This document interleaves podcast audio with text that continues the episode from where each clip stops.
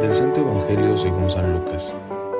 En aquel tiempo Jesús dijo a la multitud, Cuando ustedes ven que una nube se va levantando por el poniente, enseguida dicen que va a llover y en efecto llueve.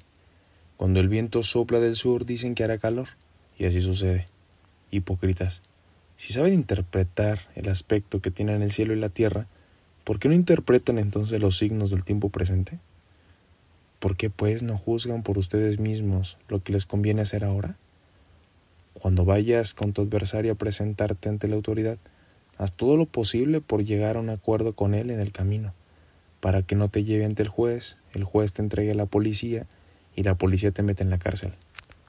Yo te aseguro que no saldrás de ahí hasta que te pagues el último centavo. Palabra del Señor. Hola, hola, ¿qué tal? Soy el Padre Jonathan Arias.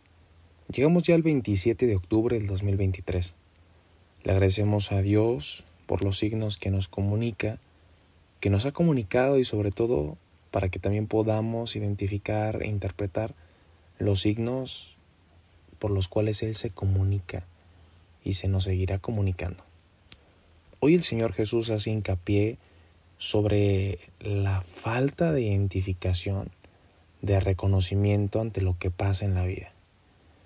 Sería bueno que identificaras qué signos de tu vida te han manifestado a Dios, qué signos se te han presentado para demostrarte que tal vez algunas decisiones, algunas elecciones no han sido de la voluntad del Señor y que te han provocado vacío, rupturas, que de repente te sientas hueco. Los signos de Dios siempre llevan a la fraternidad, a la reconstrucción, a volver a hacer las relaciones. Y por eso termina este Evangelio diciéndonos que aproveches para reconciliarte, que aproveches interpretar los signos de los tiempos que tienes en el camino, porque es ahí donde puedes reinterpretar la vida. Es ahí cuando podemos todos encontrar signos que nos ayuden a tener más paz, más alegría, ampliar nuestro horizonte.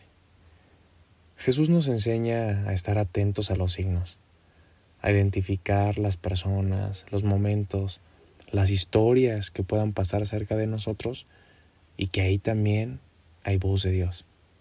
Asomarnos a nuestro interior, pero también asomarnos a lo que pasa, a lo externo, a lo que comunicamos también a los demás, porque también nosotros vamos teniendo un signo y vamos también dándole a conocer a los demás pues ese deseo de Dios, porque también nosotros podemos seguirlo comunicando.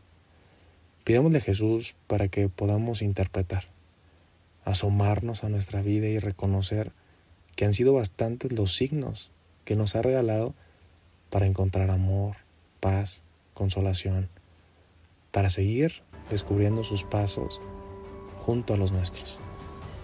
Jesús, Enséñanos a estar atentos, a descubrir los signos de tu gracia presente en nuestras vidas y que también podamos ayudar a otros a que puedan descubrirte en su caminar. Esto fue Jesús para Millennials. Hasta pronto.